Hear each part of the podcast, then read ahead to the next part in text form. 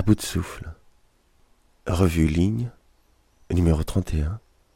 Le Gai Savoir de Baudrillard. Rencontre avec Jean-Paul Curnier. Contribution Jean-Paul Curnier, Olivier Penaud Lacassagne, Merci euh, Jean-Paul Curnier d'avoir accepté Ludovic cette, Léonelli, cette invitation. Merci. Véronique Bergen, Boyan J'ai souhaité Manchel, euh, Frédéric vous rencontrer Anselme Jap, Olivier de Jacquemont, Gérard Briche, 31 de la revue René Ligne. Capovin, euh, Marine pour titre Baudrillard. De Baudrillard. Donc, un, quelques textes numéro consacré à, de Jean Baudrillard, à Baudrillard. à bout de souffle. Et euh, Jean-Paul Curnier, vous avez écrit de, de nombreux ouvrages. Je vais quand même euh,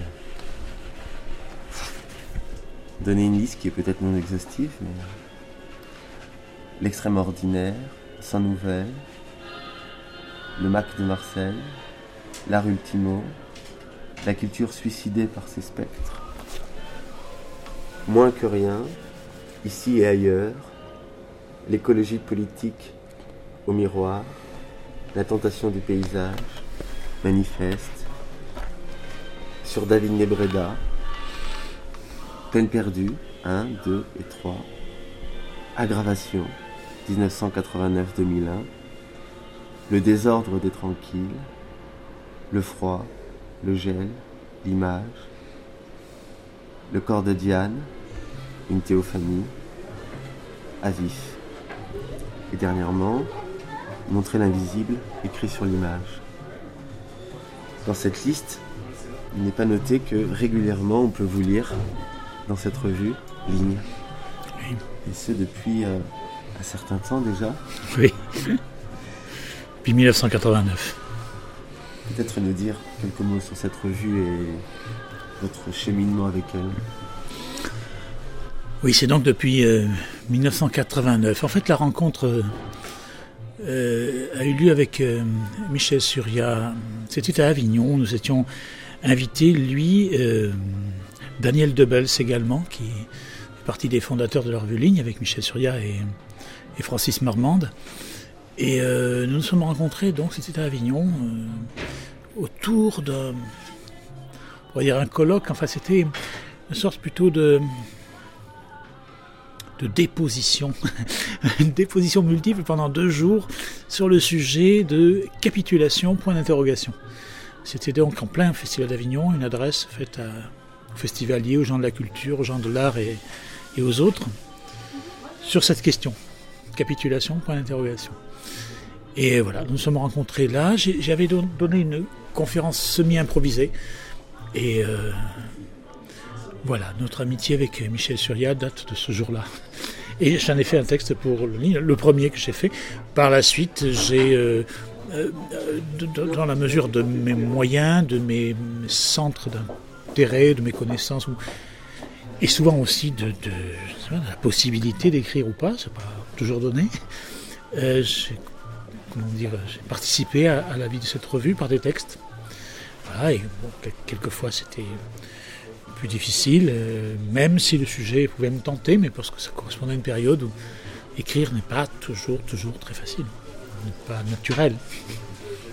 Capitulation, euh, 1989, au moment du Festival d'Avignon, ça veut dire juste après la chute du mur. C'est cela, oui.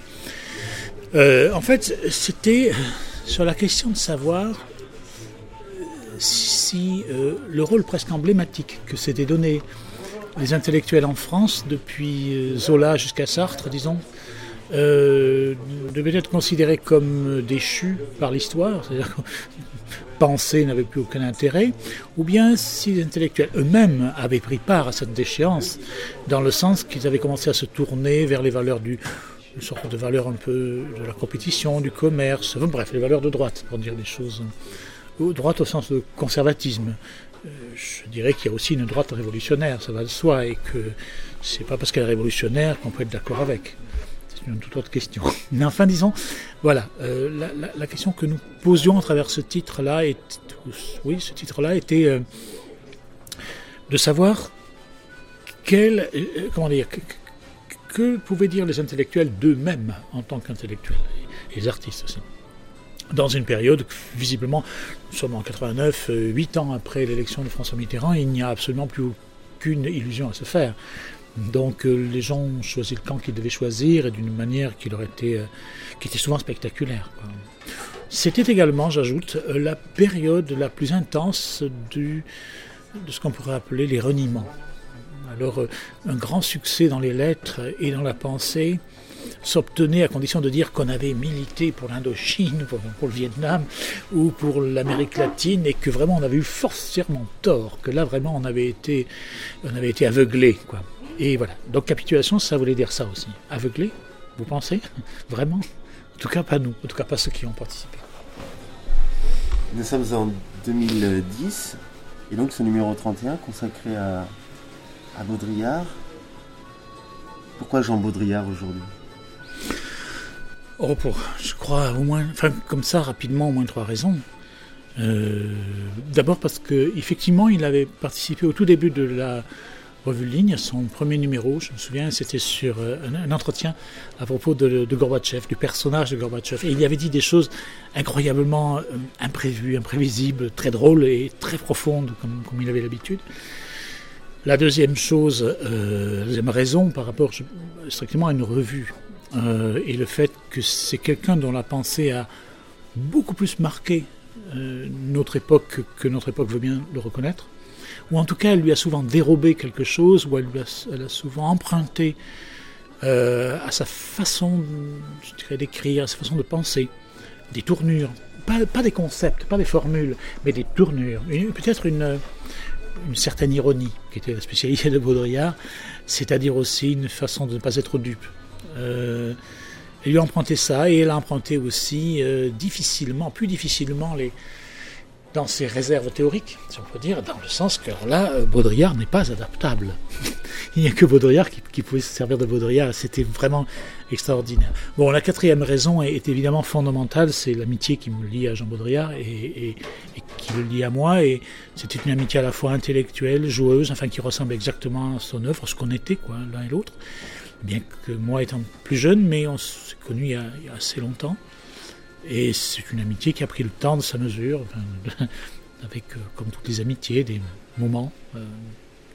Et puis, euh, c'est également dû, évidemment, s'agissant de Michel Surya, qui dirige la revue Ligne, à une très grande estime dans laquelle il tenait Jean Baudrillard. Et, je crois qu'on pouvait considérer largement, et lui le premier, comme étant à la fois un héritier de Nietzsche, de Walter Benjamin, de, de de ce qui a été, et de Barthes bien entendu, c'est-à-dire de ce qui a été le plus audacieux en matière de pensée, et non pas le plus, comment dire, le plus conforme, mais souvent le plus audacieux, c'est-à-dire une des formes de pensée dans la, aux marges de la philosophie, de la littérature et de la, de la poésie et de la sociologie, mettons, euh, une forme de pensée qui, a cherché plus à, ouvrir des perspectives qu'à, comment dire, qu'à réarticuler ce qui existait déjà. Et de ce point de vue-là, c'est quelqu'un d'infiniment précieux. Je dis c'est, euh, bien que Jean Baudrillard soit mort, mais son œuvre, elle, n'est pas morte du tout. Et ça, c'est peut-être la raison fondamentale pour une revue de, parler d'un écrivain. Le titre euh, s'intitule Le gai savoir de Baudrillard. Qu'est-ce que c'est qu'un gai savoir? C'est évidemment la, la formule que Nietzsche a, donné d'abord un livre et ensuite à, ce qu'il envisageait comme étant une pensée émancipée. J'insiste sur le mot, une pensée qui serait émancipée de, euh, de toute autorité, de toute tutelle, mais ne voulant pas être tutelle.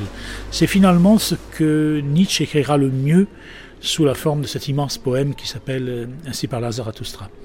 Zarathustra étant le maître sans élève, sans disciple, qui refuse tout disciple et qui refuse aussi d'être maître. Et cette dialectique d'un gai savoir serait peut-être euh, Zarathustra est-il moins gai que ce qu'on peut espérer, mais, euh, mais en tout cas, euh, dans, le gai savoir de Nietzsche, il y a quelque chose comme une promesse. C'est l'idée que le savoir, la connaissance, la pensée, serait lié à une forme de volupté, c'est-à-dire à un, comme la musique, comme l'art, c'est-à-dire a un effet propre de, euh, de plénitude.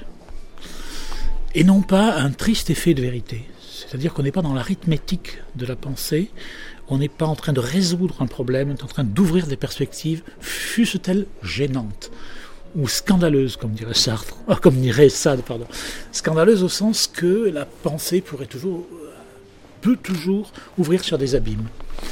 Et que c'est pas ni c'est ni son rôle, ni on n'a pas, comment dire, à la, à la situer de la sorte elle a cette possibilité. Peut-être que le travail d'un penseur est de pousser plus loin encore les possibilités de la pensée qu'elle n'était arrivée. Qu'elle soit dans le vrai ou dans le faux n'a absolument aucune espèce d'importance de ce point de vue-là. Une pensée non domesticable à une idée. Oui, c'est cela, qui n'est pas asservie à un projet moral, d'une certaine façon. La vérité étant toujours quand même un projet moral. On la doit, etc.. Euh, Évidemment que c'est ce que l'on éprouve comme étant la vérité que l'on cherche dans la pensée. C'est évidemment ce que produisait Jean Baudrillard ou ce qu'on espère produire quand on écrit. Mais euh, sa valeur ne, vient pas de là, sa véritable valeur et non pas son prix. Elle vient sans doute de sa capacité à remobiliser l'intelligence. Et avec joie, j'insiste, avec joie, d'où le gai savoir c'est exactement pour moi euh, quand je bon pourquoi ce titre euh, s'agissant de Baudrillard je crois que euh, bien que j'ai tenté moi de le faire aussi à ma façon, mais il est, il est vraiment clair que pour moi, Jean Baudrillard est celui qui a incarné le gai savoir, qui l'a porté à un point de non-souffrance, ce qui n'était pas le cas de Nietzsche, puisque Nietzsche appelait gai savoir aussi cet état de, volupté, de, pétillement de la connaissance après la souffrance et la maladie. Chez Baudrillard, il n'y a absolument aucune forme suspicienne comme ça, euh, rien. Le gai savoir, c'est peut-être la libre disposition des facultés intellectuelles sans aucune contrainte d'aucune sorte, et en rejetant toute forme d'obligation morale ou contrainte. Donc euh, un savoir purement joyeux, purement, ça ne veut pas dire qu'on rigole du tout, mais euh, joyeux en tant que tel, en tant que processus. Le jeu. Le jeu. Le jeu en somme, oui. Le jeu avec tout ce que ça a de, difficile, hein, de périlleux, bien entendu, et tout ce qu'il faut payer cher souvent le fait de jouer avec, avec cela, sachant que ceux qui jouent avec ça ou qui en jouent, euh, ce sont la plupart du temps ceux que l'on retrouve euh, à la tête des, enseignements d'université, du CNRS, des, instituts de recherche, etc., et qui prennent une allure fort grave et sentencieuse, alors qu'ils ne veulent pas justement avouer que c'est un jeu. Pourquoi? Mais tout simplement parce que toute position d'autorité cherche à se maintenir. Or, ce qu'on peut appeler un gai savoir, ça doit procéder de ça. L'indifférence à l'autorité qu'on peut exercer, l'indifférence à toute forme de pouvoir.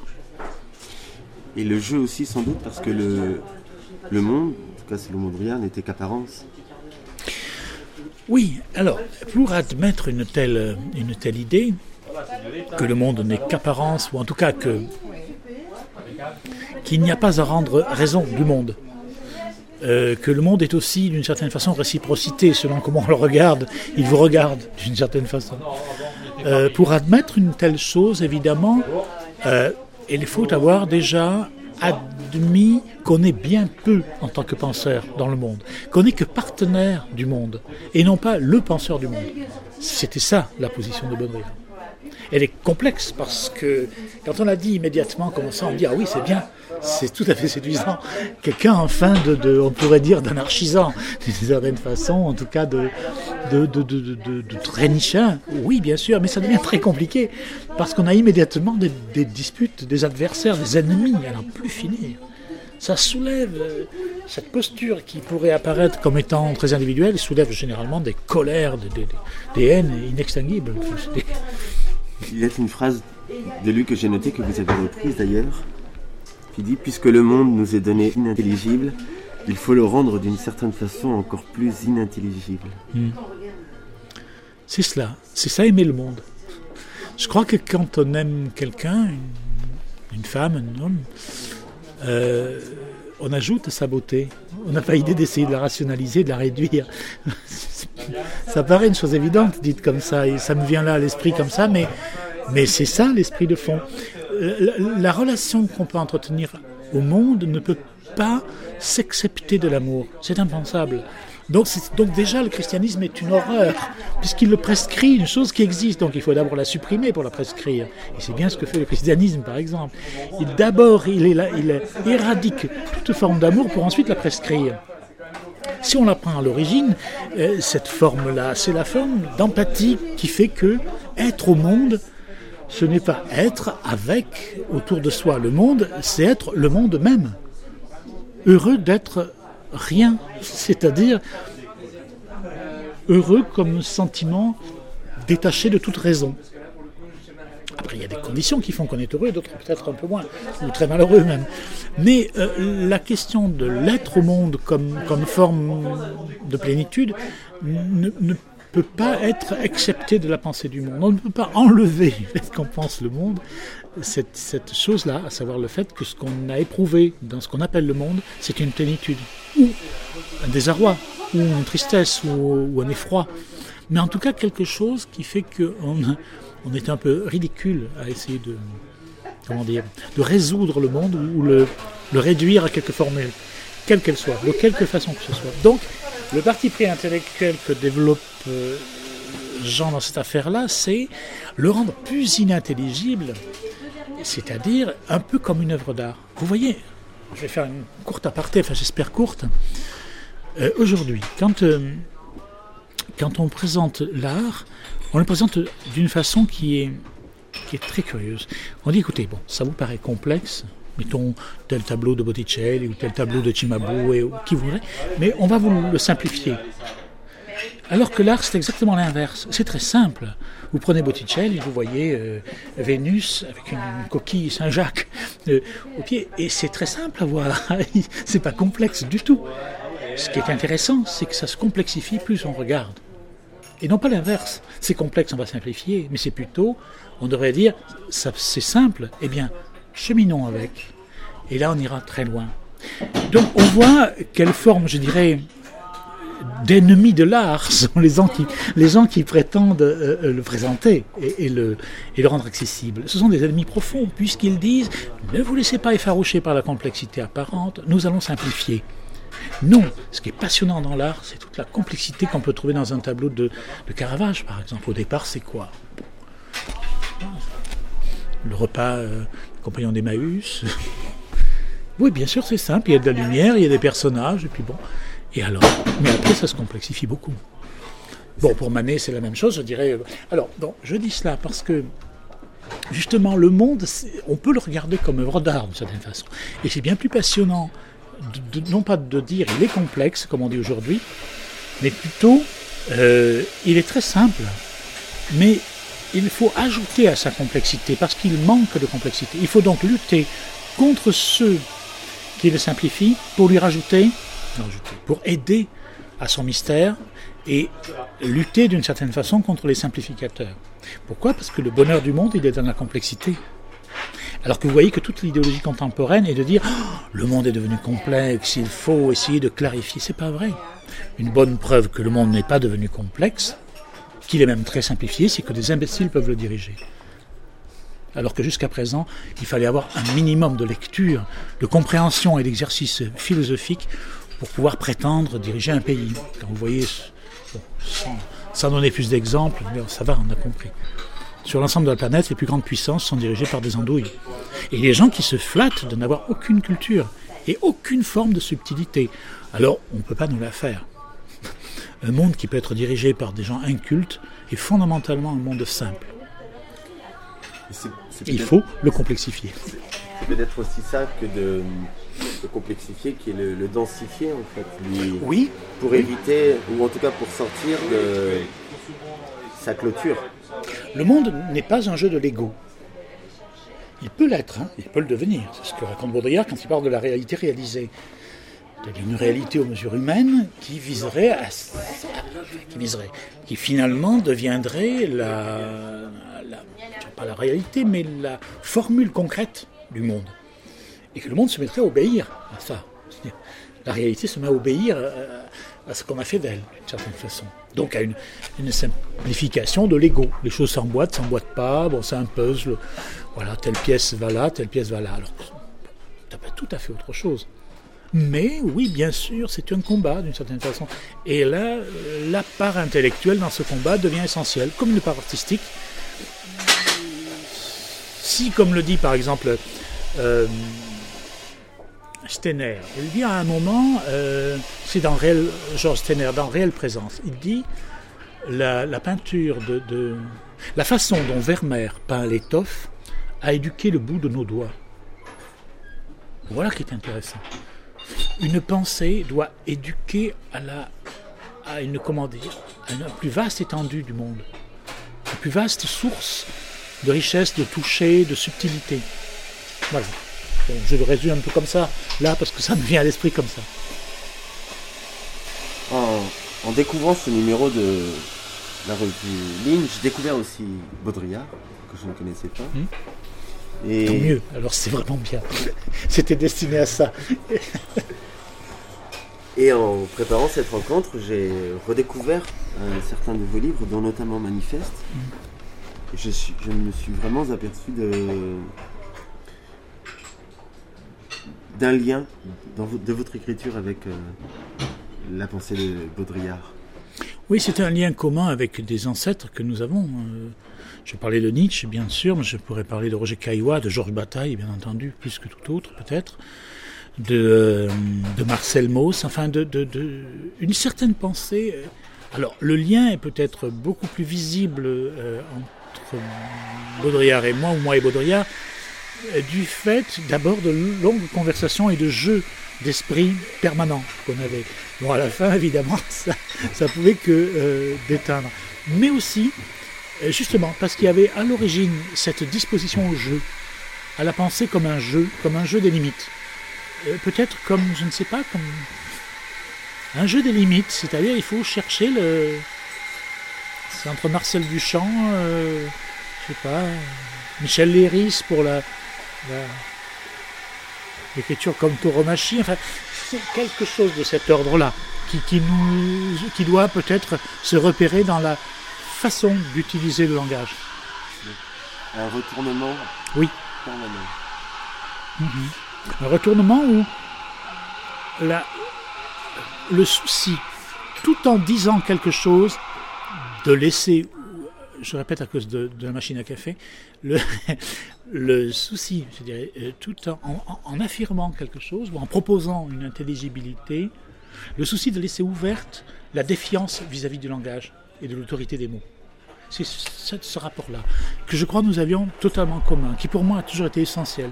Dès que j'ai commencé à, à réfléchir, à penser, je ne le formulais pas bien au début et peu à peu, je ne pouvais pas supporter une, écriture affirmative, constitutrice de sa propre autorité de savoir. J'ai toujours trouvé qu'il fallait toujours mêler la possibilité du jeu et la mise en doute et en abîme du doute sur le langage. Une manière de dire que les mots usent davantage de nous que nous usons des mots. Oui, tout à fait, oui, bien sûr. oui, oui, oui. Nous sommes à l'intérieur des mots comme dans une nacelle et c'est pas la peine de penser qu'on vole dans les airs. Non, pas du tout. On vole pas dans les airs. On est ancré dans le langage et on travaille avec ce qu'on a. Mais on n'est pas extérieur à ce langage-là. On ne peut pas avoir cette prétention. On vadrouille avec l'appareil, on le conduit comme on peut, on fait de la voltige ou pas. Mais enfin, on peut pas dire euh, euh, je pilote intégralement l'avion. Non, il nous pilote largement. Ça, donc c'est cette, oui, ce souci, je dirais pas d'humilité, mais de, distance un peu, de recours. Donc moi, je tiens des, stoïciens, euh, Jean à sa façon, peut-être plus de Rimbaud, euh, c'est-à-dire ça, ça rapport vraiment très décalé, remise à distance avec, avec la langue. Ou sinon de Rimbaud, chez lui, euh, peut-être plus d'Olderlin. C'était, un immense admirateur d'Olderlin. D'ailleurs, un, traducteur, il a, une traduction qui n'a jamais été publiée pour l'instant, et on en parlait peu de temps encore avant sa mort, euh, qui n'a pas été donc euh, euh, un accident. C'était largement prévu par lui, mais euh, la possibilité était celle-ci qui n'a pas encore vu le jour parce que je ne lis pas euh, l'allemand aussi familièrement qu'il le faisait lui. Il était d'abord germaniste. Et euh, évidemment, cette traduction reste un peu en panne. Mais c'est, je crois, un des auteurs pour lui le plus important qui a été. Avec, les Grecs aussi, mais surtout Holderlin. Vous parlez de, littérature et les textes que vous avez choisis de Jean Baudrillard pour ce numéro Oui. sont des textes justement sur la littérature. Oui, on le connaît peu. On, on connaissait peu Baudrillard comme euh, critique littéraire. C'était nous, nous, on a avec Michel Surya, on, on a vraiment là-dessus pas hésité une seconde. Il écrit de très beaux textes, vraiment de très beaux textes de, de, de critique littéraire avec un, vraiment, comment dire, une, une empathie et une rigueur et parfois une intransigeance qui sont mais vraiment d'un très très comment dire, d'un très très grand écrivain. Par exemple, ce texte sur euh, Georges Bataille, sur la part maudite, est absolument étonnant. Étonnant, c'est d'une lucidité. En même temps, il n'épargne ni le charme que le livre a et qu'il aura pour lui, surtout son écriture par la suite. Mais en même temps, il voit déjà quelque chose qui sera, étant donné sa pensée, la limite, c'est-à-dire la métaphysique ou la mystique euh, de Bataille. C'est très étrange parce qu'il le voit, il ne porte pas un jugement, il regarde ça comme une aventure. Et une belle aventure, il le dit vraiment assez bien. On a peu parlé de bataille comme ça à l'époque, très peu.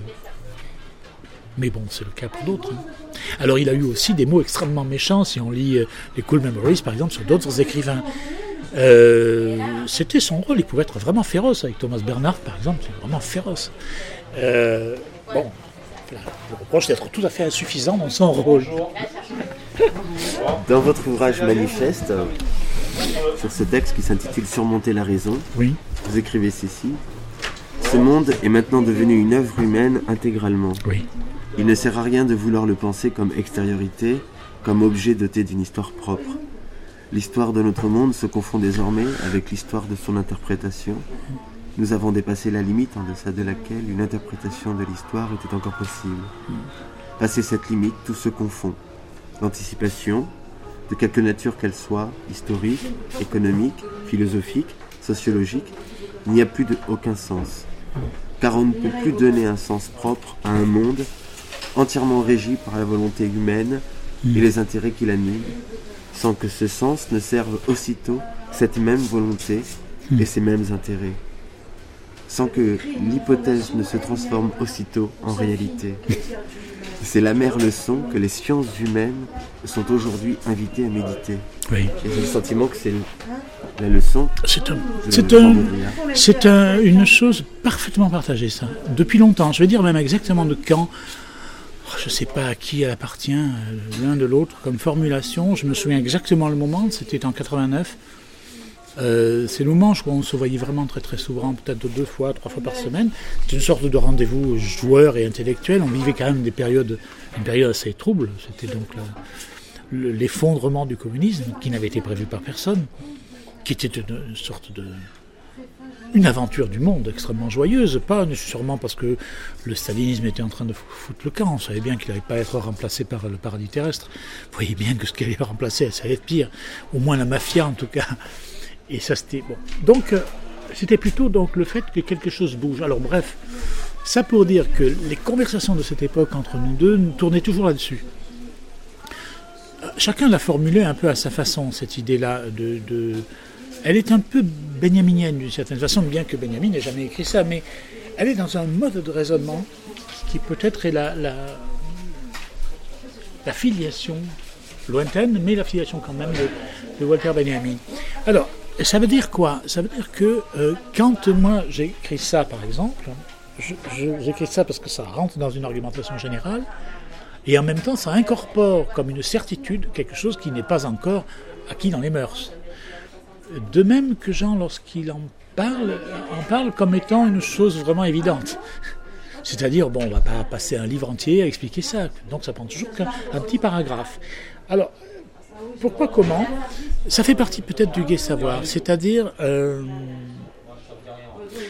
le savoir prédicatif, donc à savoir, savoir qui procéderait par il faut comprendre que, ou le savoir de type euh, pédagogique. Je vais vous aider à comprendre ce que j'ai compris, sous-entendu. Ça peut pas aller. Donc il y avait cette position. Donc s'ajoute à ce qui est dit là, c'est-à-dire cette histoire du monde réalisé, euh, chose dont je suis toujours autant convaincu d'ailleurs, et même de pire en pire, l'idée chez Baudrillard de il faut complexifier parce qu'on est en train de réaliser dans la simplification matérielle. Et chez moi, euh, beaucoup moins. Ça, c'est vraiment à lui, l'histoire de complexifier. Je trouve ça très beau. C'est une magnifique figure artistique. Donc, euh, on regarde, j'encourageais peut-être. Mais ça, j'aurais. Par contre, le cœur même, c'est-à-dire le monde réalisé, il procède d'un effet logique d'assemblage particulier. Moi, je, me souviens quand, euh, quand j'ai commencé à découvrir les strauss on ne peut pas dire que le monde était clos on peut dire simplement que c'est le tout début, c'était donc en 67, 68, euh, c'était le tout début où, à la fois la fin d'une période où un concept était une aventure, d'ailleurs le structuralisme était une aventure profonde, qu'importe que ce soit vrai, faux, que ça donne des résultats on s'en fout de ça. C'est une aventure intellectuelle. Et on est là pour vivre des aventures. Pas là pour être immortel, on n'y arrivera pas. Donc, depuis, depuis cette époque-là, en même temps, se jouait la, comment dire, la réversion du réel sur le concept. Je m'explique. Dès 1968, les tribus amérindiennes sur lesquelles avait travaillé Lévi-Strauss, avec lesquelles il avait travaillé, commençaient à, se faire payer en caisse de bière pour raconter des mythes qu'ils inventaient. C'est ça. Ça, c'est une des figures du, monde réalisé par l'hypothèse sur le monde. Moi, je on l'a tous eu en même temps, hein, je veux dire, euh, d'autres aussi. Moi, j'en ai. Bon, voilà, je suis arrivé à cette conclusion. Jean aussi, Jean l'a écrit peut-être beaucoup plus souvent sur la réalisation du réel.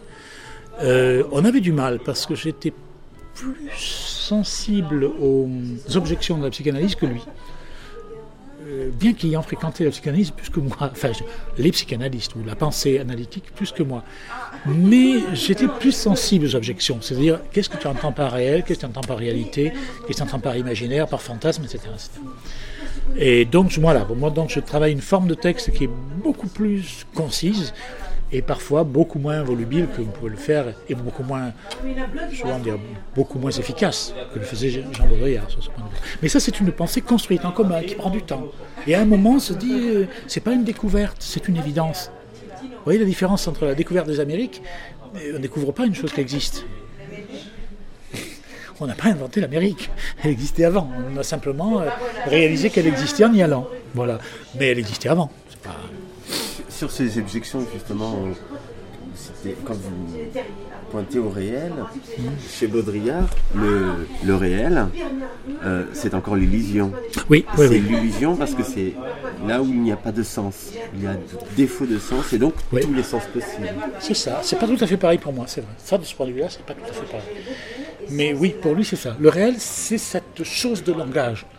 Donc, profondément une, sorte de paradis illusoire. Enfin, c'est ce qu'on croit tenir qu'on ne tient pas, qui fait office d'eux et qui, bon, euh, pour moi, ça reste la qualité de, de, l'hypothèse de qualité de ce qui est. Parce que ce qui est, j'en doute pas trop, quand même. Lui pousser ça plus loin, sous forme de jeu, sur le fait de ce qui est, ça n'a même pas de sens. La question n'a pas de sens.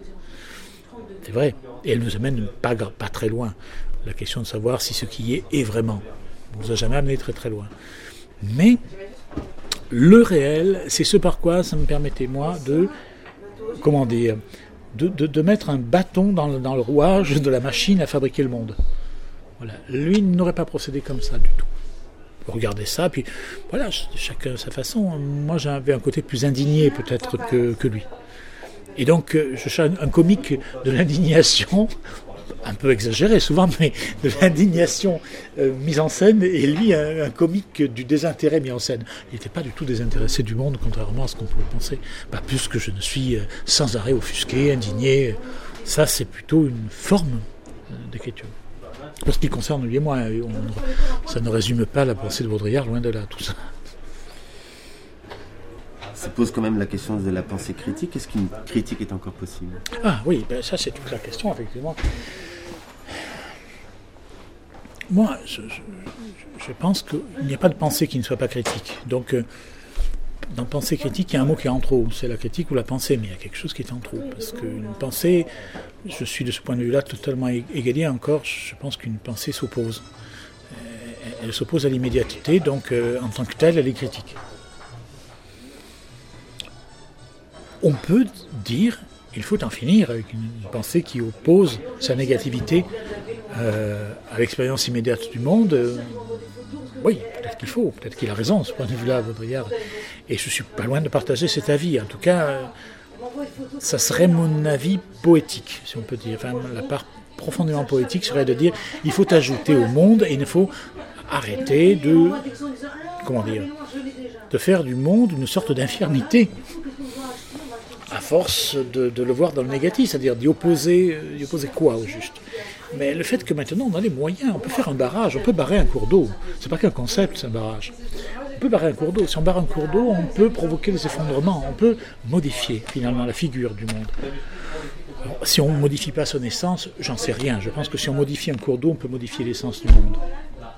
Et ça, c'est par exemple pour ce qui me concerne, plutôt une pensée que je tire des Indiens d'Amérique du Nord de, livres aussi beaux que par exemple Pieds nus sur la terre sacrée, qui est un, livre bouleversant de, pensée, justement, une pensée totalement étourdissante qu'on aurait euh, largement partagé avec, euh, avec Baudrillard.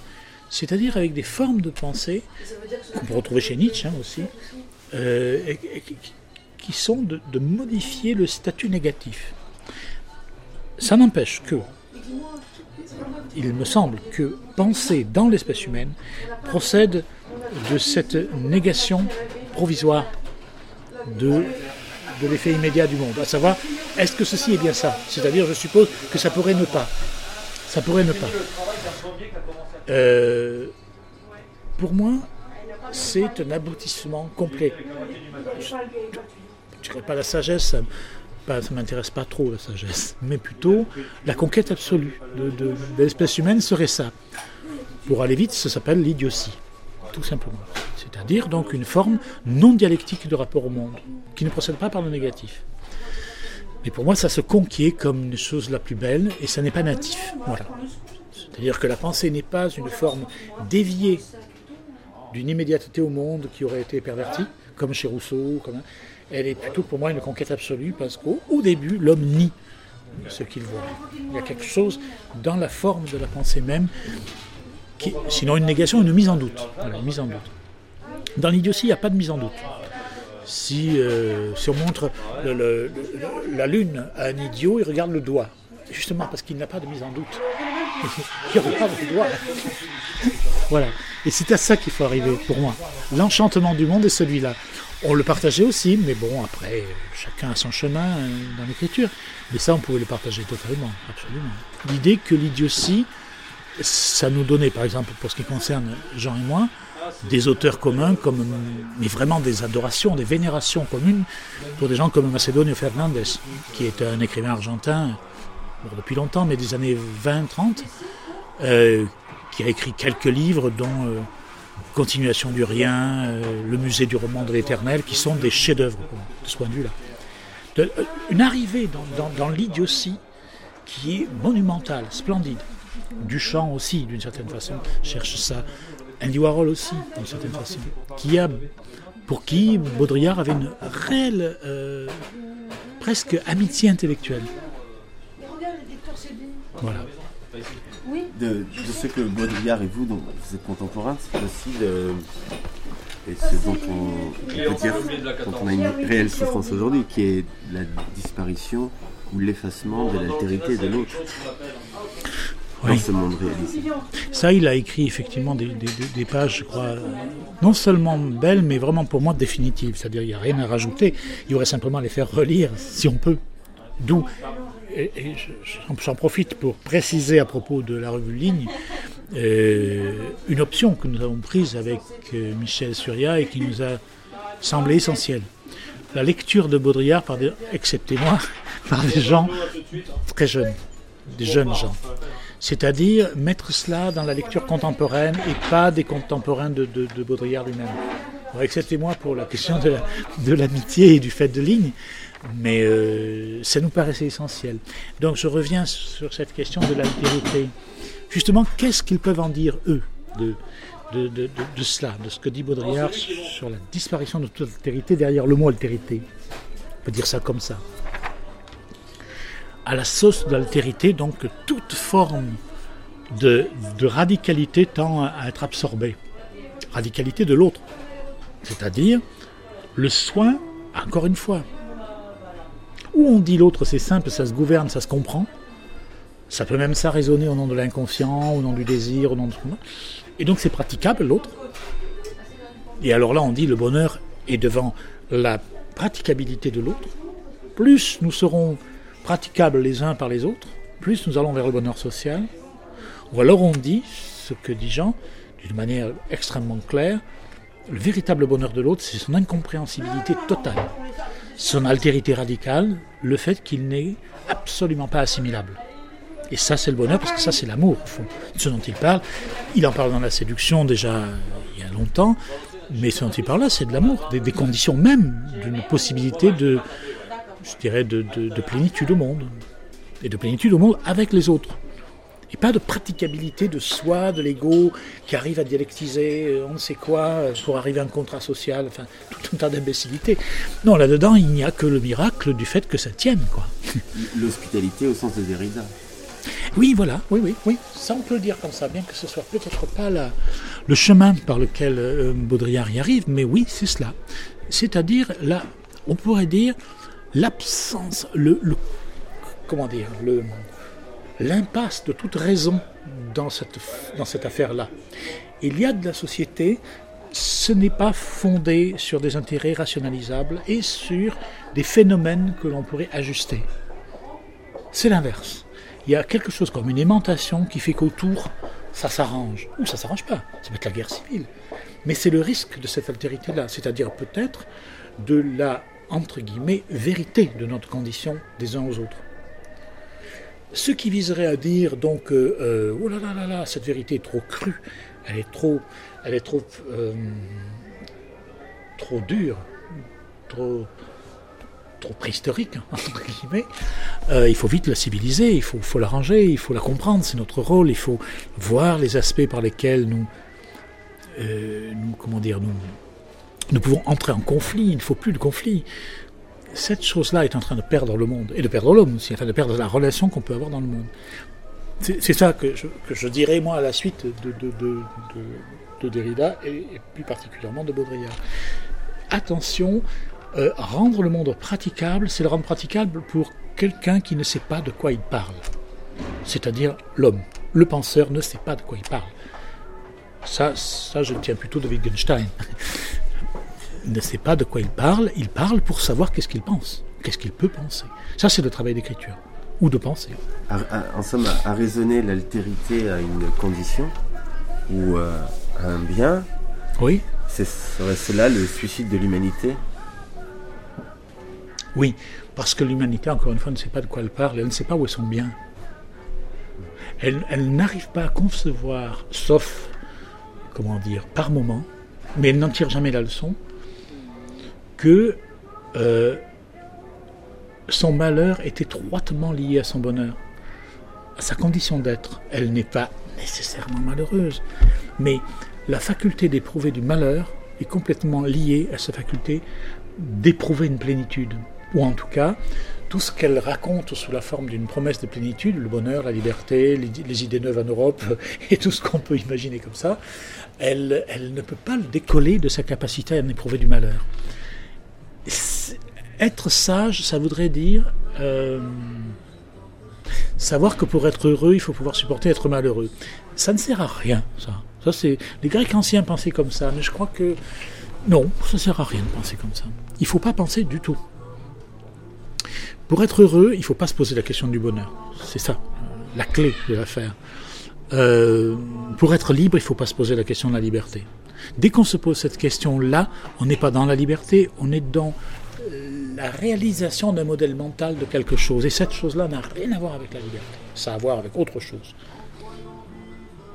Voilà. Frédéric Nérin euh, a intitulé son article Soyez maudits.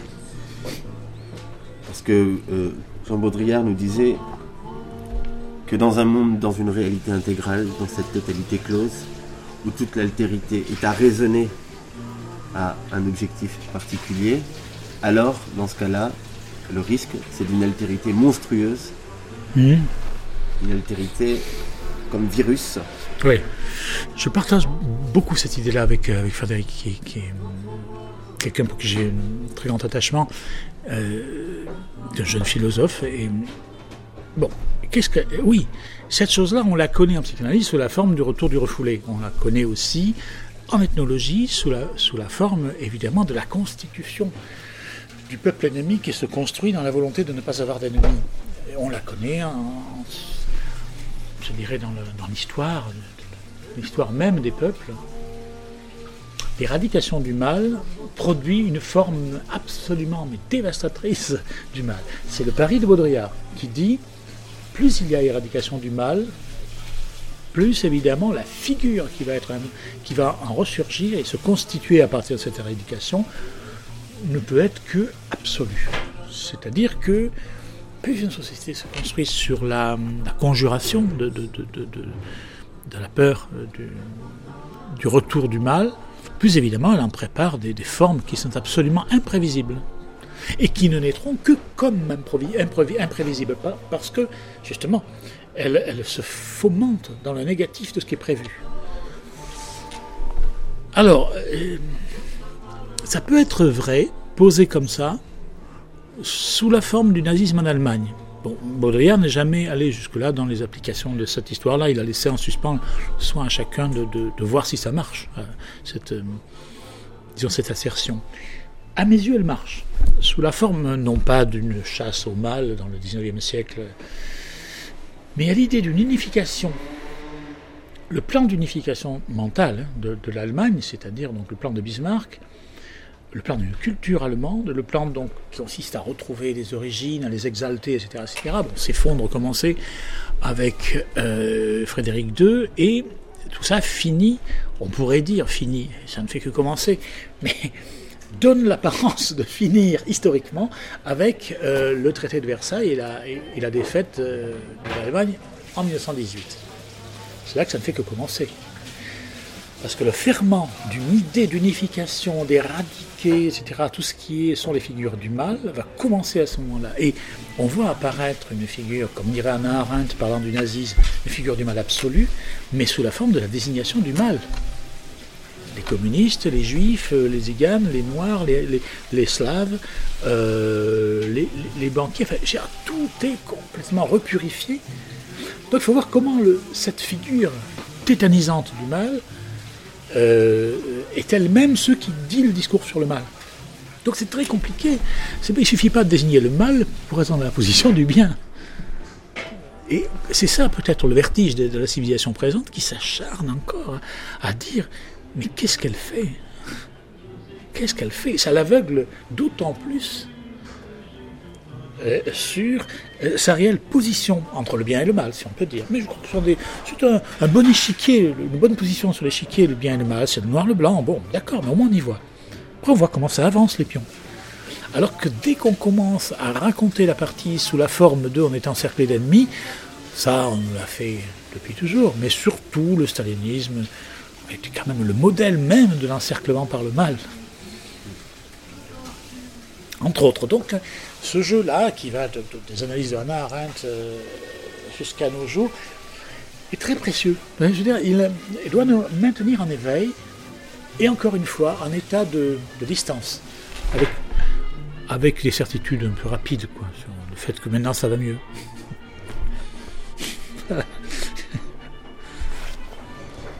voulais aussi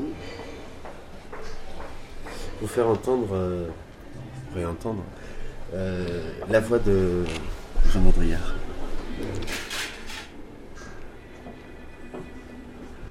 On a éliminé l'absence. Bon. Or, les choses n'existent jamais dans cette identité totale, cette présence à elle-même. Elles sont en même temps présentes et absentes à elles-mêmes. Bon, le monde aussi, pris dans sa dans sa radicalité, il est à la fois présent et absent. Donc, euh, étant donné que la présence est dominante, euh, le rôle de l'image à ce moment-là, c'est plutôt d'aller vers l'absence, c'est-à-dire de donner, hein, de pas de témoigner, mais enfin de rendre compte un peu de cette absence qu'on oublie en général au profit de la pure présence. Quoi. Donc l'ambivalence du monde, comme ça, l'ambivalence des objets, euh, c'est ça qu'essaierait de rendre, dont essaierait de rendre compte la, Pas seulement la photographie, hein, bien sûr, aussi le, le, le, langage, mais enfin, on peut essayer aussi. Voilà, on a lutté contre une espèce de, de présence exagérée, de présence extravagante du monde. Présence extravagante du monde, aller vers l'absence. Oui, alors, euh, bon, là, c'est un des, comment dire, c'est un, un des systèmes euh, simplifiés, de, de. Bon, il frappe fort, il faut marquer la question, il faut attaquer violemment le, la valeur accordée à la présence pour la détruire. Vite fait, bien fait, et donc il inverse par la valeur accordée à l'absence. Ce qui est jouable parce que l'absence, on ne sait pas. La présence, on voit. Euh, il dit des choses tout à fait justes euh, sur le monde qui n'est pas présent à lui-même, il est présent et absent. Ça aussi, c'est bénjaminien. Disons que cette histoire de l'image, de jouer l'absence, euh, dont là, il le fait dire à la photographie. En fait, c'est une chose qui est beaucoup plus présente en peinture. C'est Manet, par exemple. Manet donne une telle absence au regard de ce personnage qui a une présence éblouissante, mais d'un être qui n'est pas là et là. Alors donc, euh, il dit ça de l'image photographique comme si elle, elle s'attachait uniquement à la présence, mais en même temps, si on regarde bien Manet, Manet vient de voir, vient de comprendre ce que sera la photographie plus tard. C'est-à-dire le leurre de la présence. Et en utilisant des effets photographiques, c'est-à-dire des effets presque insignifiants, d'expression de visage ou de composition, sur lesquels il insiste. Vous prenez par exemple un, tableau comme euh, un bar aux Folies Bergères, une situation finalement il y a une, une femme avec euh, un regard un peu perdu, comme ça, un peu absent, justement, euh, qui tient le bar des Folies Bergères. On voit des personnages, des reflets dans le miroir. Mais ce qu'on ne voit pas, c'est cette femme. Et pourtant, ce qu'on ressent, c'est sa présence d'une manière extraordinaire, comme jamais la peinture, tant qu'elle cherchait à illustrer, c'est-à-dire à faire de la présence, comme elle dit. Et, et tant que la peinture a voulu faire de la présence, elle n'arrivait jamais à cette intimité que l'on a avec la serveuse du bar aux Folies Bergères, ou avec les personnages du balcon de Manet, ou avec. Euh, ou, alors. Oui, je pense surtout parce que je vois tout à coup la peinture des personnages du balcon, c'est absolument incroyable. Incroyable. Leur absence dit qu'on est là et pas là, et que là on est dans le vrai de notre expérience au monde. Euh, voilà, c'est donc cette espèce de d'incroyable séduction l'existence par le vide. Pas par le vide comme représentation de l'absence, mais dans le vide comme réelle expérience de la présence, qui est, comme il le dit très bien, présence et absence. Mais donc, je dirais que c'était déjà dans la peinture. Et ça a été déjà élaboré dans la peinture. Et, là, dans les conversations, enfin, si on a vu une conversation sur ce thème-là, je crois que je voudrais simplement ajouter qu'il faut revenir à ce qu'il a dit. Il faut enrichir d'absence le trop de présence. Et non pas euh, que les choses sont ainsi. Non, il y a à faire. Il faut un langage qui enrichisse de présence ce qui est absent et d'absence ce qui est présent. Un langage qui restitue notre véritable expérience, notre séduction du monde, hein, c'est-à-dire les séductions que le monde exerce sur nous et que, avec un peu de modestie, il dit en riant, mais au fond, pourquoi c'est pas nous qui séduisons le monde? Mais si, bien sûr. À vous entendre, j'ai le sentiment que finalement c'est peut-être un peu ce que fait Jean-Luc Godard avec la peinture justement de Manet. Tout à fait, lui de, de donner une suite à ce vide, enfin de le remplir. Oui, c'est tout à fait. Alors ça, c'est vraiment tout à fait mon avis. Je n'ajouterais pas. Oui, c'est pour moi ce que fait ce que fait Jean-Luc Godard dans le dans le travail, ce qu'il appelle champ contre champ, c'est-à-dire quand il veut élargir euh, un plan qui est donc illusoire en tant que tout est là, et cet illusoire du tout est là dans le visible, il, l'enrichit en faisant un contre-champ, c'est-à-dire de la même chose, il donne une toute autre image, une toute autre forme de présence. Si bien que se creuse un écart, effectivement, énorme, et que là, à nouveau, peut-être, on ressent la présence du monde palpitante. Une chose, c'est pas une chose et son inverse. Il a une très belle définition, Godard, là-dessus. Je crois que c'est dans les morceaux d'entretien, quelque chose comme ça. Euh, il a une, très belle formulation. Il dit euh, si un contre-champ, ça consiste à donner la même image vue autrement, ce n'est pas un contre-champ, c'est la même image. Un contre-champ, c'est justement le contre-champ de ce qui est rendu dans le visible, c'est-à-dire précisément quelque chose qui n'est pas visible. Un autre plan de l'invisible, et qui va à deux ou à trois dessiner un espace dans lequel rien n'est représenté, mais tout peut être évoqué et à nouveau être rempli. Quoi. En somme, c'est beaucoup moins une œuvre qui raconte une histoire qu'une œuvre qui permet qu'une histoire puisse être racontée. Au fond, si on revient à la à, l'occupation humaine euh, qui est la nôtre depuis quand même pas mal de temps, qui est celle de la représentation, le problème c'est que la représentation par l'illusion euh, de ressemblance a fait son temps depuis quand même belle lurette, et surtout avec la perspective qu'elle a, elle a, elle a touché des, des, moments techniques éblouissants. Je veux dire, la notion de la perspective peut être tout à fait éblouissante. Avec Manet, effectivement, elle prend tout à coup une sorte de virage euh, où il ne s'agit plus de, représenter ce qui est là, mais de représenter ce qui ne peut pas être représenté en utilisant ce qui est là d'une manière laconique, froide, presque euh, désenchantée. Donc l'enchantement revient. Ça, c'est du grand art. Je veux dire que ça, c'est vraiment une technique extraordinaire. Et voilà qu'arrive le cinéma. Mais voilà qu'en même temps que le cinéma arrive, arrive l'ethnologie, la sociologie, qui sont des appareils de représentation plus que la philosophie qui, elle, ne travaillait jusqu'alors que sur le langage et sur les questions de, logique formelle et de logique euh, fondamentale. Mais euh, les autres se mettent à représenter comme des malades. L'Indien, l'Africain, le, Zoulou, etc. Et, donc, et, l'homme, et la femme, et l'enfant, et, le vieillard, et le berger, enfin bref. Donc on dresse des portraits, on environne nos représentations, et là, effectivement, on s'aperçoit qu'on reprend, c'est Godard qui dit un peu les choses comme ça, on reprend le chemin de la Bible, on illustre. On réillustre ce texte sacré euh, de la vérité du monde et on se met à domestiquer des images.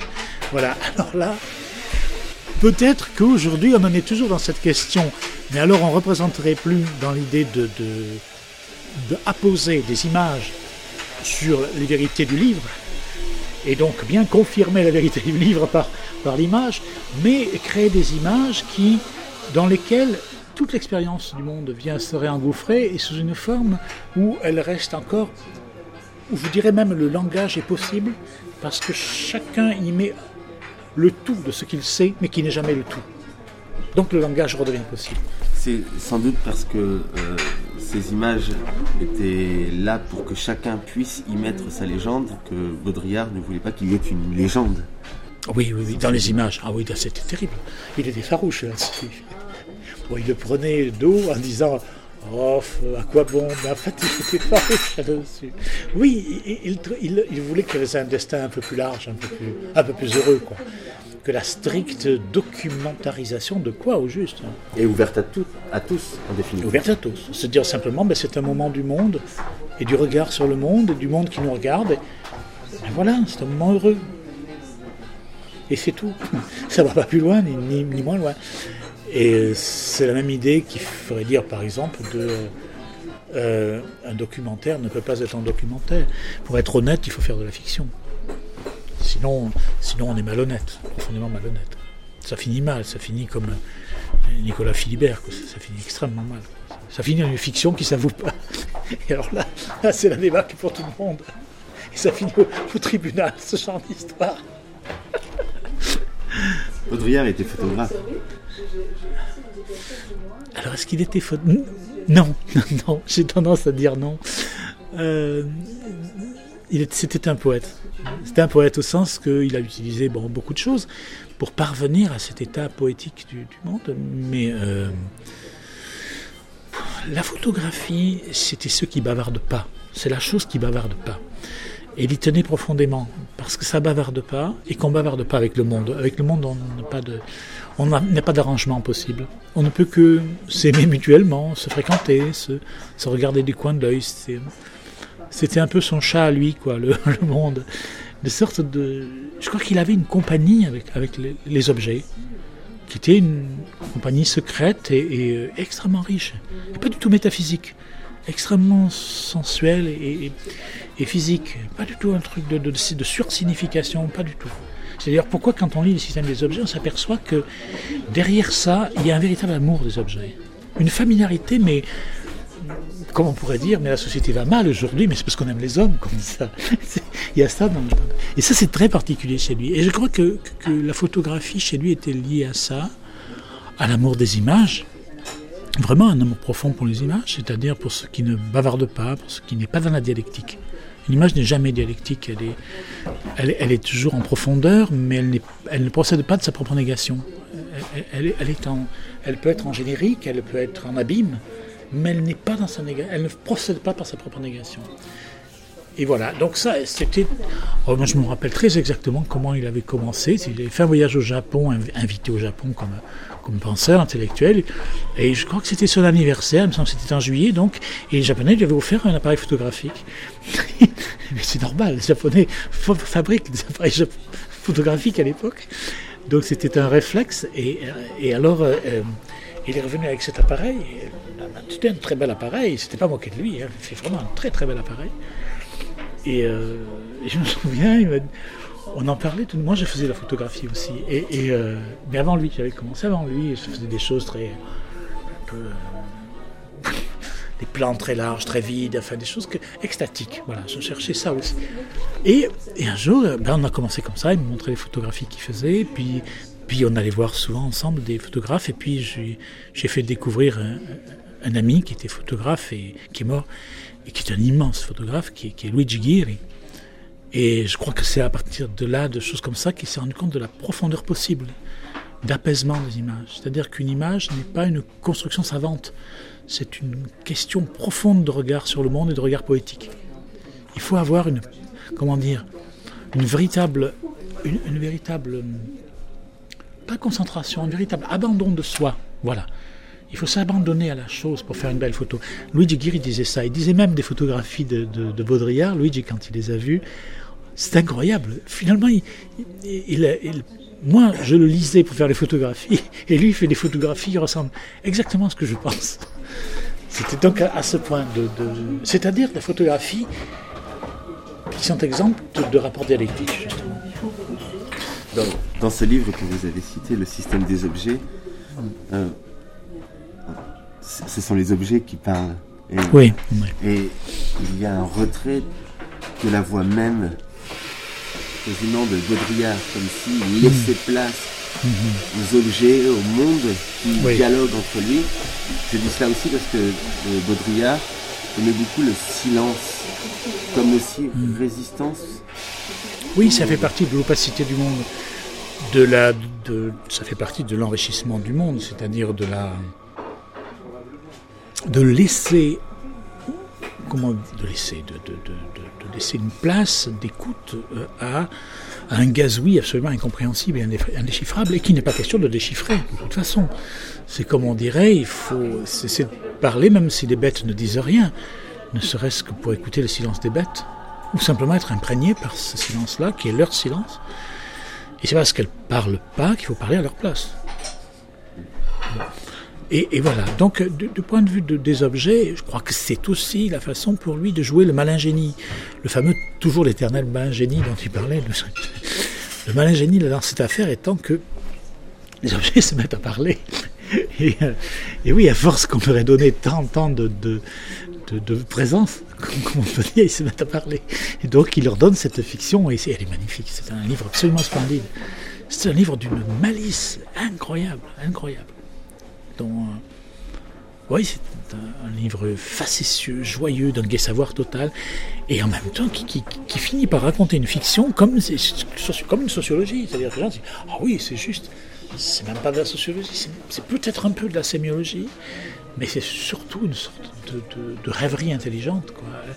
Et qui, encore une fois, c'est déjà comme ça, donc depuis le début chez Baudrillard, une rêverie qui n'entamerait pas l'objet caresserait l'objet, qui le fréquenterait, mais qui ne l'entamerait pas, qui ne lui demanderait pas d'être autre chose. Ça, c'était, je crois, le, cœur de la pensée morale, entre guillemets, de Baudrillard. C'est-à-dire, essaye ou de rendre la réalité conforme au pari que tu fais sur elle, c'est-à-dire à, l'hypothèse que tu donnes sur elle, ou alors fais en sorte de, si elle t'intéresse, telle qu'elle est, fais en sorte surtout de ne pas la domestiquer, parce que elle est volage, la réalité très vite, elle se prend au jeu des hypothèses. C'est ce qui fait dire à Boyan Monchev que Jean Baudrillard mhm. avait une croyance forte dans le réel. Voilà. Oui, cette objection peut être faite, effectivement. Alors, effectivement, elle n'est pas dans le réel tel que lui en admet la, signification, mais du point de vue de, ce que dit euh, Boyan Monchev, oui, bien sûr, bien sûr. Bien sûr. Il croit même que il pense, il, affirme que le monde est réalisé. Euh, comme moi d'ailleurs, mais, moi je crois dans le réel énormément. Je crois même tant que. On avait des conversations là-dessus, mais je crois même tant que je pense que les moments les plus heureux euh, entre guillemets politique, c'est-à-dire collectif, qu'on ait pu vivre les uns les autres euh, dans cette période un peu folle dingue des années, fin des années 60, début des années 70, c'est parce qu'on croyait vraiment que ça allait devenir réel, toute cette, toute cette poésie, qu'on allait inscrire dans le réel que, et que ce serait euh, irréversible. Est-ce que, c'est, est-ce que ce fut un peu slam mai 68 oui, un peu. Oui, oui, oui, oui. Après, il y a eu des ennemis immédiats. Je veux dire, le retour du léninisme dans cette affaire, c'est montré son nez tout de suite. Hein, je veux dire, tous les trotskistes, les, maoïstes, tout ça. Bon, mais ça, c'est le retour à l'ordre pour moi. Dès que sont apparues les formes d'extrême gauche, c'est que l'ordre euh, venait apaiser l'angoisse folle qu'il y avait d'être si libre, d'être si libre et si réel. Jamais on a été aussi réel. Jamais. C'est extraordinaire. Foutu le feu à la bourse quand même. À un moment, la bourse flambait. C'était dingue.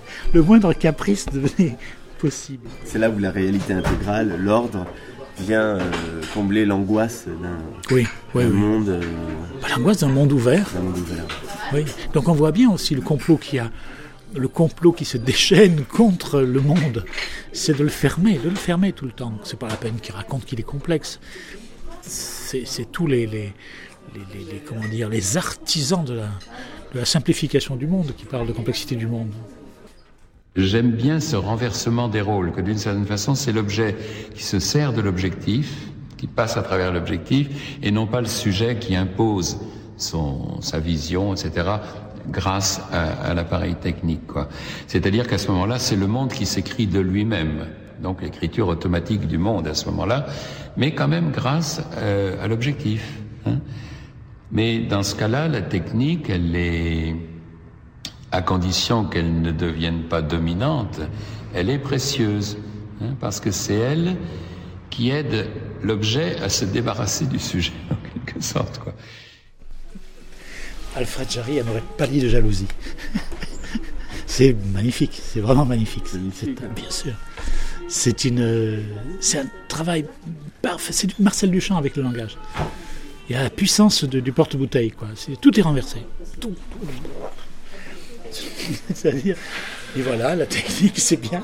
Ça permet enfin d'arriver à quelque chose le sujet n'existe plus, c'est l'objet qui se photographie lui-même en utilisant le sujet. C'est parfait, c'est une figure parfaite, donc figure qui rend joyeux. C'est ça le gai savoir. Et on peut même pas dire que c'est faux. on ne peut pas le contrarier. Il n'y a pas de contradiction possible. Non, non, non, c'est merveilleux ça. Ça, c'est merveilleux. Ça, c'est une très très grande réussite artistique et poétique. L'écriture automatique du monde. C'est magnifique. C'est une comment on pourrait avoir l'esprit assez chagrin pour aller dire euh, non, c'est pas vrai, euh, je vais démonter cette assertion Pas du tout, il faut être idiot pour démonter ça, c'est magnifique. En tant que tel, il n'y a rien à faire, c'est comme ça. Voilà, ça c'est effectivement du génie, en fait, profonde de, ce qu'on peut faire avec les formules. Il y avait ce sens vraiment du, du, retournement du champion, quoi, vraiment du champion. Même, je crois, oui, j'en ai parlé un petit peu, même s'il ne le disait pas, il aurait croire de pouvoir dire qu'il a effectivement la puissance dans la pensée euh, des sciences humaines, la, puissance que, Duchamp a déployée dans le langage, je pense que c'est tout à fait vrai. Il n'aurait pas accepté, ça lui aurait paru un peu trop grand, mais secrètement, il aurait dit Ah ben si j'ai réussi ça, mais, c'est ça qui réussit. Quand on entend ça, on croit entendre Macédonien Fernandez, ou on croit entendre Eric Satie des fois. Sur l'art, il dit des choses que c'est Satie en disant il euh, faut laisser ça aux manucures et aux coiffeuses. L'art, ça ne nous, concerne pas. oui, des choses comme ça. Quoi. Mais des formules qui ne sont pas dialectisables non plus. On ne peut pas dire Ah non, je vais m'employer à montrer qu'il a tort. Oh, se couvre de ridicule. Un dernier extrait, si vous voulez bien. Mhm. Le langage fonctionne tout seul. Et à ce moment-là, il fonctionne d'une façon magique. Quand on lui a enlevé le sens, hein, l'impératif du sens, de la signification, alors le langage, dans sa matérialité, se met à jouer, jouer tout seul. Et ça, là, c'est le grand jeu. Alors, peut-être il y a l'équivalent, effectivement, de cette poéticité dans le, dans le monde des images, enfin, dans le monde de la photographie aussi. Et on arriverait à une espèce de langage poétique de, de l'image aussi, pourquoi pas Le langage fonctionne tout seul. Oui, c'est la, question justement de, de, la suppression de toute morale. Il ne le dit pas comme ça, mais au fond, c'est de tout ça qu'il s'agit. Enlever toute moralisation à l'usage de la langue. La langue n'est pas servie à la vérité. Si elle l'a dit, c'est par effraction, c'est par incidence, malgré, lui. Le langage dit la vérité, mais il ne peut pas être jugé dans une finalité. C'est ça qui est en train. Si on définalise le langage, le sens, la vérité, etc., alors on peut arriver peut-être à quelque chose comme une véritable liberté des mots. Et alors, ça aussi, ça fait partie de, peut-être de euh, ce qu'il a trouvé par la suite, après Holderlin, qui m'a trouvé chez Malarmé, c'est-à-dire le fait que la liberté des mots, c'est pas euh, les mots éparpillés, etc. C'est quelque chose qui est momentanément réalisable parfois à un prix exorbitant. C'est-à-dire que priver le langage de ses finalités, c'est c'est pas une utopie, mais c'est un horizon lointain et extrêmement, ou disons lointain et c'est une, comme dirait Nietzsche, c'est une, hauteur glacée. C'est très très haut. C'est au-delà des glacés. Il faut s'élever beaucoup pour arriver à définaliser le langage. C'est pas, euh, pas par des. Alors bon, la poésie contemporaine explore, je dirais, une voie qui est la, voie de l'aléatoire, qui est la voie de une voie différente. Donc euh, procéder à la, libération du, sens, ou en tout cas libérer le langage de, sa finalité morale, de dire la vérité, de rester finalement prisonnier de la loi, comme, le disent les, psychanalystes, Lacan. Mais euh, euh, pour définaliser tout ça, la procédure contemporaine, moi je suis un peu plus attaché que peut-être il ne pouvait l'être lui lui, il pensait que la science-fiction, effectivement, était un des modes, et il avait sans doute raison, en tout cas pour tous les livres qu'on pouvait, qu'on pouvait lire. Oui, bien sûr, là, quelque chose était totalement détaché de toute euh, fiabilité. En tout cas, le langage était, était uniquement utilisé pour des effets construire des fictions et ne rendait compte absolument pas du tout d'aucune forme de morale, ni de réalité, ni de rien du tout c'est aussi ce projet de libérer le langage qui le rapproche de Ligne Oui, Ligne avait dès le début pour vocation, elle l'a toujours hein, à la revue, mais c'est donné dès le début euh, pour vocation de manifester, je dirais, l'existence de la pensée dans ses formes les plus diverses, qui sont l'art, la littérature, la philosophie, sans jamais considérer que la pensée était dans la philosophie, et puis peut-être un peu dans l'art, ou peut-être un peu. Allez, il y a autant de philosophie, ou en tout cas, il y a autant de matière à penser. Et quand je dis matière à penser, c'est encore une fois la, pensée comme un exercice de l'esprit, et non pas comme euh, ce qui nous rapproche toujours de la vérité, mais la matière de l'esprit, l'exercice de l'esprit, il, y en a, il peut y en avoir plus dans une photographie que dans un traité de philosophie. Et ça arrive régulièrement, il suffit de lire certains traités de philosophie aujourd'hui et regarder certaines images pour s'en rendre compte. Bon, on n'a pas pu toujours euh, s'en tenir là parce que ça aurait été peut-être le fait d'un mouvement qui se serait donné pour raison d'être de montrer qu'il y a dans la peinture de Manet, par exemple, plus de philosophie qu'on en trouvera par la suite chez. Ou en tout cas, il y en a autant que chez Bergson, par exemple, point de vue de la pensée d'image. Sauf qu'un le traduit en image, l'autre essaie de, le raisonner dans les mots. Mais. Euh,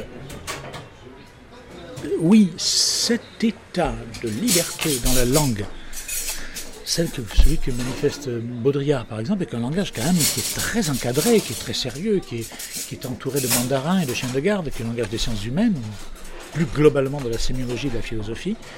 Euh, c'était peut-être dans ce cœur-là qu'il fallait le faire. Ça, c'est son côté Alfred Jarry. Il rentre dans la, chasse gardée et là-dedans, il jette un effroi absolument considérable.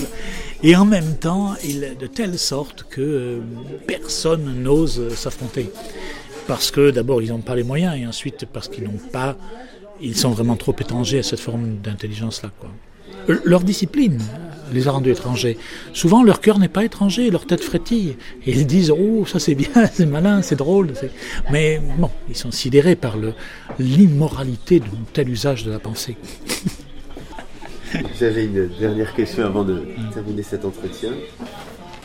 Euh, c'est à propos de Pierre Paolo Pazzolini. Euh, puisque euh, Pazzolini développait l'idée d'un néofascisme qui pourrait être finalement assez proche de ce que Baudrillard parle, de la question de la réalité intégrale. Oui. Et euh, vous avez écrit un, magnifique texte dans cette revue, euh, ligne, un, texte sur euh, les Lucioles de, de Pazzolini. Vous avez commenté en fait une lettre de, de, de Pazzolini euh, texte qui ensuite a été euh, repris par euh, Georges de sur lequel il a développé tout un univers de la Luciole mm. comme ce qui échappe mm-hmm. à cette réalité mm. intégrale. Oui. J'avais envie d'avoir un peu votre sur cette lecture du livre de Georges de Liberman. On a eu par la suite d'ailleurs une une conversation en public, Georges et moi, sur cette question-là, donc sur la question des Lucioles, et à l'occasion de la parution de, son livre. Euh,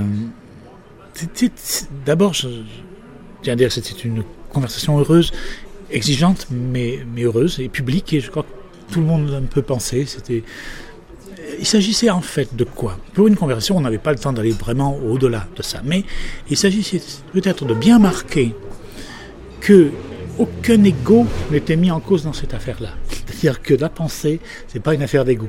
On était au moins deux à pouvoir le manifester. Deuxièmement, que euh, effectivement, on se trouve à, des pôles presque diamétralement opposés, si on peut dire qu'il y a un diamètre à cette affaire-là ou un cercle. Euh, J'admets la tristesse qu'exprime Pasolini et qu'il recouvre d'une expression la disparition des Lucioles. Je partage euh, cette tristesse, non pas seulement en tant que tristesse, mais en tant que intuition d'une disparition. Je veux très précis là-dessus, c'est l'intuition d'une disparition derrière le constat que quelque chose a disparu. Ça complique les choses. C'est pas parce que quelque chose a disparu que je ne vois pas quelque chose que ça a disparu. C'est ce que rétorque Georges Didier Huberman, mais j'expliquerai mieux la position de Georges tout à l'heure. Euh, donc, je constate que quelque chose a disparu, mais je mets en doute le fait que je puisse avoir raison de le penser. Donc je garde l'idée que c'est une intuition triste. Est-ce que cette tristesse me vient de l'illusion de la disparition alors que les choses sont toujours là, mais simplement mon regard a changé On pourrait dire avec Max Weber qu'il a été désenchanté ou quelque chose comme ça qui fait que je ne les vois plus. On pourrait dire aussi que je n'ai plus la pureté, comme disaient les chrétiens, pour, voir la grâce du monde, et que moi-même je suis contaminé, mais je ne suis pas chrétien, donc je ne crois pas à ces choses-là. Ou, euh, bien est-ce que euh, tout ça a réellement disparu? En quel cas il vaudrait mieux le dire? Parce que l'illusion, elle est qu'on ne dit pas que ça a disparu, on ne dit pas non plus que ça n'a pas disparu. Donc j'affirme que certaines choses ont disparu. Et je dis, si elles n'ont pas disparu, qu'elles se montrent. Ou qu'on me les montre. Georges dit, elles n'ont pas disparu, je vais te montrer. Voilà. Donc il dit quoi? Il dit, non, ce que tu appelles, ou ce que vous appelez les uns les autres les lucioles, en tout cas ce qu'appelait Pasolini les lucioles, ce que je suis allé chercher dans ses correspondances et ensuite dans le texte sur les lucioles, qui est un des derniers textes de Pasolini, où Pasolini ne fait pas référence à sa, correspondance. C'est moi qui suis allé rechercher dans les correspondances et qui ai trouvé le mot luciole. Il a, il a à l'époque 18 ans. Alors que le texte, il a, c'est juste avant sa mort, c'est 4 mois avant sa mort, donc c'est bien plus. Alors, moi, je dis, c'est drôle, ce mot, luciole, est un mot pratique pour résumer quelque chose qui n'a pas de nom. Là-dessus, on est tout à fait d'accord. Il dit, oui, oui, je vois très bien. Métaphysique de la grâce, métaphysique de la présence au monde, d'une sorte d'exaltation, même malheureuse. Il faudrait. Donc, ça, ça a été la conversation avec Georges même une exaltation malheureuse, je veux dire une, fièvre de prise avec le monde qui fait que peut-être le réel est possible. Le réel de ce qui est éprouvé peut être éprouvé comme réel et non pas comme une illusion, euh, un charme, autre chose. Pas de voile entre les lucioles et celui les voit. Euh, Georges Didier Huberman dit tout cela existe toujours. J'ai revu des lucioles, des vrais insectes, dans les jardins de la Villa Médicis. Je dis, moi aussi, j'ai revu des lucioles. Bien sûr, j'en ai revu près de Nice. un jour, c'était. Et, et, je dis, revoyant les lucioles, j'ai perçu cette grâce presque préhistorique d'un monde de lumière qui vole. Ça n'a pas de nom. On ne peut pas résumer une chose pareille. Si on dit ce sont tout simplement des bêtes qui sont en rute. Et lorsqu'elles sont en rute, la femelle qui est un ver et le mâle qui est un, insecte volant émettent de la lumière, etc. Je dis, mais d'accord, et après? Lucioles, c'est pas ça, c'est pas insecte. C'est l'indicible de ce rapport de grâce au monde et d'inintelligibilité du monde. Ça nous ramène à Baudrillard, justement. C'est là que votre. Enfin, je veux dire que finir cet entretien là-dessus me paraît d'autant plus pertinent. Donc, une grâce inintelligible du monde. Donc, comment dire que ce qui était inintelligible a disparu Enfin, quoi Tout est devenu intelligible ou quoi Didier Berman dit Je comprends très bien ce que tu. En pleine lumière, les, lucioles disparaissent. Oui. Quand la transparence se mêle de tout, lorsque tout est, éclairé, tout est marchandisé, tout est montré, tout est expertisé, tout disparaît sous la lumière des projecteurs. Et il, ramène à cette lettre de Pasolini, son ami Pasolini parle du projecteur les projecteurs allemands qui sont au-dessus et qui illuminent la. Et il dit simplement les lucioles sont toujours là, les conditions pour les voir sont peut-être euh, pas réunies, mais elles réapparaîtront. C'est comme ça. Elles réapparaîtront parce que finalement la présence des lucioles est plus forte que nous. Le monde nous précède dans sa grâce. C'est nous qui sommes en train de perdre la faculté de voir la grâce du monde. C'est une chose qui est parfaitement soutenable. Je rétorque simplement, c'est quand même un pari métaphysique. C'est-à-dire, la chose n'est plus physiquement là, mais tu prétends qu'elle existe. Moi, je suis beaucoup plus matérialiste. La chose n'est plus là, elle n'est plus là. Je préfère en faire le deuil pour m'émerveiller éventuellement de sa résurrection. Mais je ne dirais pas, j'ai toujours su qu'elle était là. Ce sont deux positions, je dirais, purement poético-politiques dans le rapport au monde qui font qui sont à l'origine même de ce pourquoi on peut se battre dans ce monde. Mais ce sont deux positions parfaitement tenables, l'une comme l'autre. Elles ne désenchantent pas le plus le monde l'une que l'autre. Elles ne sont pas. Il m'accusait au début d'être triste, afin de faire. Je ne pas du tout. Non, je pense que ce qui est triste, c'est de croire qu'une chose existe alors qu'elle a disparu. Ça, c'est triste. Ce qui n'est pas sans lien euh, avec, tout à l'heure, vous le citiez, avec euh, Walter Benjamin, qui parlait de, la chute du de Ah oui, ça, ça, Didier Huberman et moi, on est totalement, je dirais, les, neveux, la descendance de Benjamin. Je dirais que c'est pas sans lien pour moi avec Nietzsche et l'éternel retour. Je verrais plutôt le retour des Lucioles, mais pas leur permanence.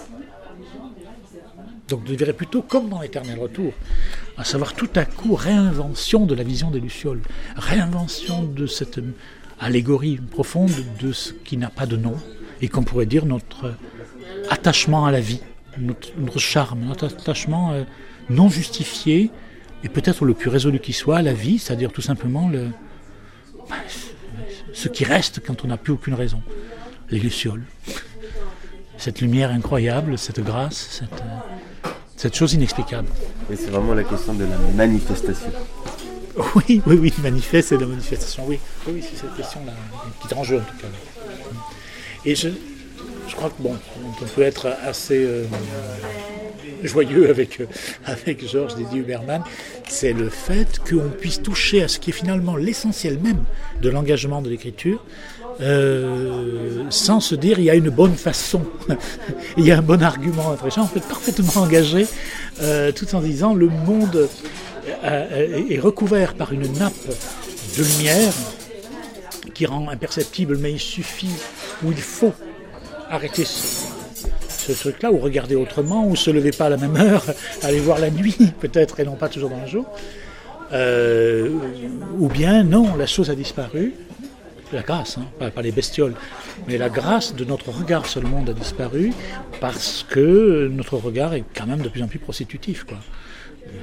Il, a, il regarde du point de vue de, de, de, ceux qui font du monde une pure curiosité marchande. Jean-Paul merci. Merci. C'était un entretien avec Jean-Paul Curnier à propos du numéro 31 de la revue Ligne. À bout de souffle, le gai savoir de Baudrillard, audioblog, point, arteradio.com, slash, a, tiré, bout, tiré, de, tiré, souffle.